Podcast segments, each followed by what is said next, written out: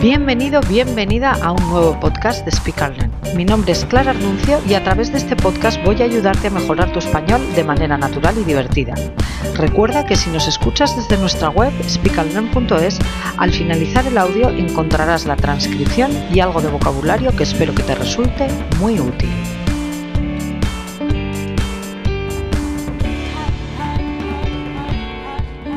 Bienvenidos, bienvenidas a un nuevo episodio del podcast de Speak and. Hoy vamos a tener un episodio muy especial. Vamos a hablar sobre musicoterapia y lo vamos a hacer de la mano de Beatriz Arnuncio, que como podéis imaginaros es mi hermana. Beatriz Arnuncio es mi, es mi, hermana. Pero además de mi hermana, es musicoterapeuta. No la he traído aquí porque sea mi hermana, sino porque es eh, musicoterapeuta. Es eh, licenciada en Historia Estudió en el conservatorio también de, en el Conservatorio Superior de Música de Oviedo eh, con la especialidad de, flauta travesera y lleva varios años trabajando en un colegio enseñando música, historia y geografía y ahora también desarrollando su faceta como musicoterapeuta. Bueno, ¿qué tal, Bea? Buenos días. Hola, buenos días, Clara, y buenos días a todos. Bueno, pues muy bien, aquí dispuesta a contaros todo lo que queráis sobre la musicoterapia. En primer eh, lugar, cuéntanos qué es la musicoterapia, para qué sirve, qué, cómo funciona, qué es eso, porque yo no tengo ni idea. Bueno, a ver, la musicoterapia en realidad no existe una definición em, común mm, para musicoterapia, pero bueno, básicamente se trata de utilizar la música, un uso profesional de la música, pues para mejorar la calidad de vida, mejorar la salud, el bienestar físico, social, comunicativo, emocional de las personas. Dependiendo de las necesidades de cada persona, pues se enfoca de una manera eh, o de otra, ¿no? Pero bueno, básicamente es utilizar la música para mejorar la calidad de vida de las personas. Y en tu caso, que has eh, trabajado, has desarrollado tu faceta de musicoterapeuta en el colegio, con qué niños trabajabas, qué edad tenían, cómo has podido ayudarles eh, a través de la música a mejorar su, vida. Pues mira, yo en el colegio he trabajado en, dos ámbitos diferentes. Lo primero que hay que distinguir es que eh, la musicoterapia no tiene nada que ver con la educación musical. Una cosa es la educación musical, en la que el objetivo es que los niños aprendan a hacer música o a entender la música o a tocar un instrumento, eh, ese tipo de cuestiones, pero en la musicoterapia ese no es el objetivo. Entonces, eh, eso es lo primero que hay que tener claro, que los objetivos son distintos y entonces, aunque la herramienta es la misma, es la música, el enfoque es distinto. Yo he trabajado con, en dos ámbitos distintos. Uno es con adolescentes que tenían dificultades sociales y otro en el ámbito de, con niños con autismo, con TEA, trastorno del espectro autista, que tienen otro tipo de necesidades más específicas. ¿Y que tenían eh, edades diferentes o también adolescentes? No, en este caso los niños con los que he trabajado eran niños pues desde los 4 hasta los... Bueno, había un niño que tenía 12 años, pero el resto eran 4 hasta los 6 años, eran niños más pequeños. Ah, qué guay. Y bueno, eh, ha sido muy interesante eh, porque las dos maneras de trabajar han sido muy diferentes.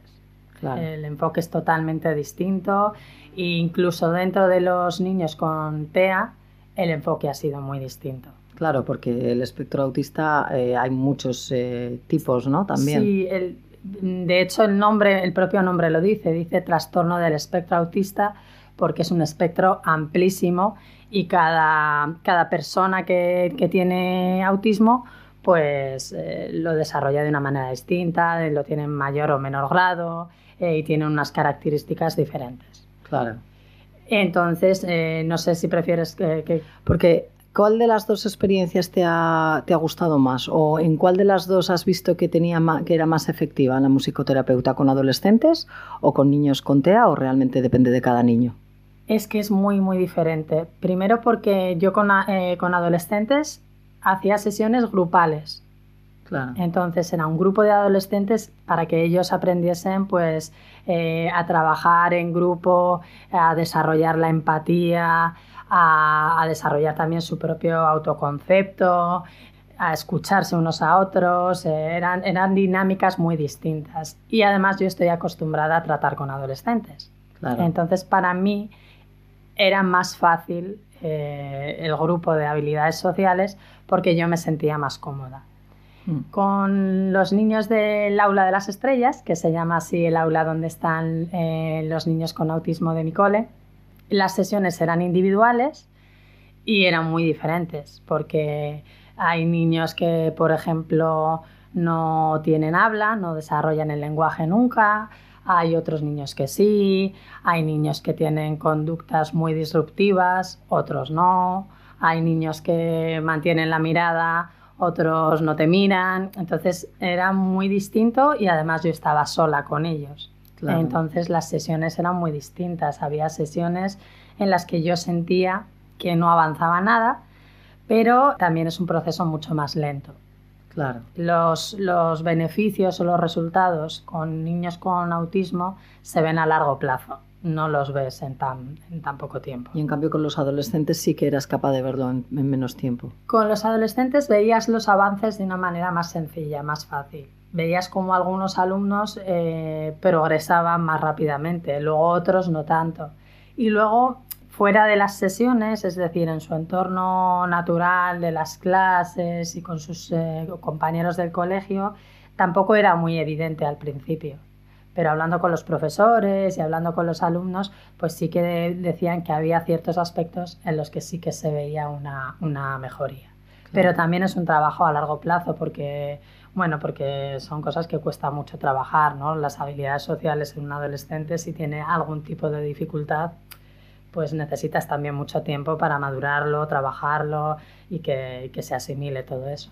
Claro, es que para mí es un tema muy interesante porque mm, cuando he empezado a dar clases, y tú sabes que a mí los idiomas me costaron mucho porque tenía dislexia, y entonces eh, el, método tradicional de enseñar un idioma no funcionó conmigo y las clases en mi caso con Speak Learn están muy enfocadas en la conversación, etcétera, pero sí que me di cuenta de que eh, funcionan para algunos alumnos, para algunas personas y para otras no. O sea, que hay gente que aprende muy rápidamente español de esta manera y gente que en cambio, pues eh, ya lo hemos hablado en algunos eh, capítulos del podcast, que aprende de manera más lenta porque a lo mejor pues estar en un grupo de personas practicando y hablando no es su manera eh, perfecta de aprendizaje y que cada uno tenemos que buscar y encontrar, según nuestra personalidad, la forma que más se adecue a nosotros para aprender un idioma o lo que sea. ¿No? Y claro, en este caso, que estamos hablando de habilidades sociales, los, eran alumnos que presentaban dificultades, pero cada uno presentaba un tipo diferente de dificultades. Pues había alumnos que eran muy, muy, muy introvertidos y nunca querían hablar y nunca querían participar y no, bueno, pues costaba mucho que, poder hacer algo con ellos. Y en otros casos era al revés, eran alumnos muy invasivos, Em, demasiado, mm, con demasiadas ganas de destacar o demasiado, querer demasiado protagonismo o, algún alumno que era un poco agresivo, entonces no acepta las opiniones de los demás. Claro, claro, son cuestiones muy distintas para trabajar en un grupo Aprovecho esto que has dicho, que dices, había alumnos muy agresivos. Hay un dicho, un, dicho en español que dice la, la música amansa a las fieras. Amansar quiere decir tranquiliza que lo utilizamos para, decir, pues por ejemplo, cuando hay un grupo de niños que están muy alterados y organizando mucho jaleo y entonces les pones música clásica y se tranquilizan, se relajan. Entonces es ahí cuando decimos la expresión que la música amansa a las fieras. ¿Estás de acuerdo con esta expresión? Totalmente. Y de hecho se utiliza mucho en las sesiones de musicoterapia. Las sesiones eh, normalmente están muy estructuradas, ya sea para grupo de habilidades sociales o para, sesiones individuales. Tú tienes que tener muy preparadas una sesión, aunque luego tienes que saber adaptarte a lo que pueda suceder en esa sesión. Pero yo, por ejemplo, al iniciar las sesiones con el grupo de habilidades sociales, eh, siempre empezaba con una primera parte de calentamiento según cómo les veía que llegaban a la sesión. Había días que llegaban muy cansados y no tenían ganas de hacer nada. había días que llegaban muy nerviosos y esa primera parte de calentamiento yo normalmente ponía una música y íbamos haciendo actividades corporales. Entonces, si venían muy nerviosos, intentaba relajar un poco el ambiente o rebajar un poco ese nerviosismo. Y les ponías música tranquila. Claro, y les, les pedía que se focalizasen en la respiración, que no podían hablar entre ellos, que tenían que prestar atención a su cuerpo, actividades de este tipo. Y al revés, si venían muy cansados, sin ganas de hacer nada, pues ponía una música para que interactuasen entre ellos, ¿no? Claro, para que bailaran. Bailaran, hiciesen actividades en parejas, eh, algo un poco más activo. Y con, el, con los niños con TEA también se hace, por ejemplo, al terminar una sesión, es muy bueno ponerles una música eh, para que se relajen y terminar la sesión como que ellos están entendiendo que está terminando la sesión, que ya van a terminar eh, y van a venir a buscarle sus padres o lo que sea, ¿no? Claro. Pero es una manera en la que ellos se tranquilizan, reposan todo lo que se ha hecho, se relajan y, se hace mucho con TEA. O sea, que, ahora podemos decir que está científicamente probado que la música amansa a las fieras. Qué, bien. ¿Y tenías problemas, por ejemplo, con el estilo de música, con los adolescentes que unos quisieran poner, eh, yo qué sé, eh, reggaetón o que las canciones eh, fueran en español y hubieran algunos niños o adolescentes que quisieran las canciones en inglés o rap o baladas o yo qué sé? ¿Con ese tema has tenido algún problema? Pues mira, este tema es uno de los temas que más me ha llamado la atención y que de hecho cuando presenté mi defensa de la memoria de las prácticas ante el tribunal y, bueno, tenía que hacer un trabajo sobre, este, sobre cómo habían sido mis prácticas, fue uno de los temas de los que más hablé o, o que más llamó la atención porque puedes, la música al final para los adolescentes es como un referente y algo que eh, que les, también es algo como que les define, ¿no? El tipo de música que escuchas te define un poco. Les define y además ellos se incluyen en un grupo muchas veces por la música. Claro, ellos, eh, dependiendo del, del tipo de música que escuchas, perteneces a un grupo o a otro. Claro, tienen como que generan su identidad a través de la música, ¿no? Y tienen una identidad social que muchas veces está relacionada con la música. Y a mí me, yo pensé que esa parte me iba a costar menos, pero me llamó mucho la atención porque muchos de los adolescentes con los que trabajaba no eran capaces de decirme qué música les gustaba. Mm. Y a mí eso, mm, claro, yo les, al principio les pasé una encuesta para saber cuáles eran sus gustos musicales, qué contacto tenían con la música, eh, si tocaban algún instrumento o no, eh, bueno, para, saber cuál era su mundo musical. Y hubo muchos de ellos que no me decían nada. Entonces me costaba un poco conectar porque no sabía qué tipo de música les gustaba más. Pero había otros que al contrario, siempre querían elegir ellos la música y bueno, estaban, lo tenían mucho más claro. Pero hay aquellos que no te ah. decían qué música eh, les gustaba es porque a lo mejor puede ser que a lo mejor les diera vergüenza reconocer que les gustaba un tipo de música o cuando tú empezaste la terapia eh, podías ver hacia dónde iban, qué tipo de música les gustaba, o es que realmente era que no escuchaban música? Pues eh, yo creo que era diferente cada caso, pero en general es que no, no, sabían decirme, no, no creo que fuese una cuestión de vergüenza, creo que... Que, sencillamente, no, se sentían identificados con ningún tipo de música. Luego otros sí, claro. Claro. Y luego a, veces había, eh, pues yo había un chico en concreto que pedía música eh, con la que el resto no se sentía identificado porque pedía música pues que escuchaban a lo mejor nuestros padres. Que a mí me encanta. sí, música, bueno, pues eso, pedían música de otras épocas, incluso alguna vez, bueno, pedían mucho Queen o pedían mucho, incluso alguna vez pidió Beethoven y los demás decían, no, qué rollo, esto no, por favor. Claro. ahí había que equilibrar. Pero sí que me llamó la atención lo que te estaba comentando, que hay alumnos con los que nunca supe cuál era su música. Pero bueno, eso también puede ser muy, muy bonito porque les puedes a lo mejor enseñar tú distintos tipos de música y averiguar cuál les puede ayudar más y ese tipo de cosas. O, Sí, bueno, yo intenté hacer dinámicas para descubrir un poco cuál era su tendencia. Pero es verdad que yo creo que me, eh, me faltaron más sesiones. Claro, al final me ha gustado tener más tiempo con ellos para poder trabajar más en ese aspecto también. Claro, es que al final, eh, que también lo hemos hablado mucho, por ejemplo, en el, en el episodio del podcast de la semana pasada, que, de hace dos semanas, que hablábamos de los propósitos del año nuevo y cómo eh, utilizar, eh, cómo intentar lograr esos propósitos pues porque al final el 80% de las personas que se marcan un propósito no lo logran porque no son constantes la constancia es súper importante. Se habla, pues hablábamos de eso, de que hay que marcarse objetivos realistas, no sé qué, pero al final en muchos capítulos y en muchas cosas hemos llegado siempre a la misma conclusión. Para aprender cualquier cosa y para mejorar en cualquier aspecto, la constancia y la perseverancia es algo fundamental. Me imagino que con este tipo de terapias eh, también, o sea, no hay nada rápido e inmediato, sino que todo requiere su tiempo, ¿no? Sí, sí, sí. Y más sobre todo con estas cuestiones que, afectan tanto a lo emocional.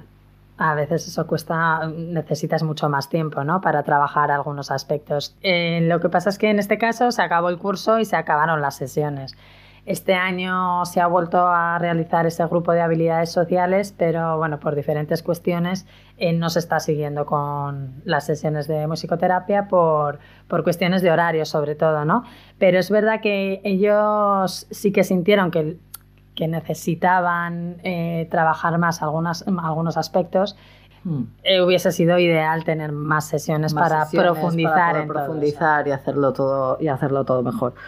Bueno, pues eh, muchísimas gracias por este ratito de conversación. Nos ha encantado. Eh, ha quedado todo un poco, pues eso, una introducción a la musicoterapia, que en algún momento podremos profundizar otro día más sobre eso. Intentamos que los episodios sean pues de 10-15 minutos, porque nuestros alumnos están aprendiendo español y más tiempo puede ser un poco pesado. Espero que os haya gustado.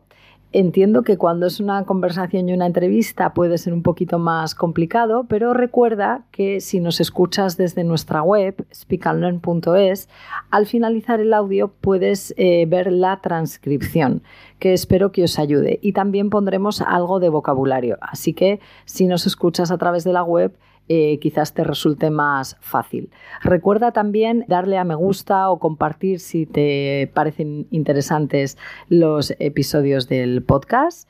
Y si te registras en nuestra web, en nuestra newsletter, cada semana recibirás material para aprender español de manera gratuita desde casa.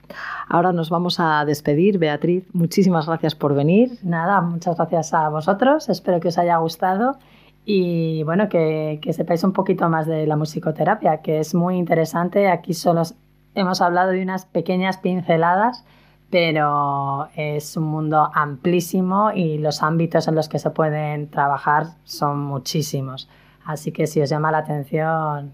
Eh, Estará bien profundizar. Sí, Qué bien. Nosotros intentaremos utilizar más la música en nuestras clases porque mi hermana me está convenciendo. Dices que es súper útil, así que lo intentaremos a ver cómo lo, enfocamos. Le vamos a dar una vuelta. Y eh, sin más, nos despedimos por hoy. Nos vemos dentro de dos semanas. Un abrazo a todos. Adiós.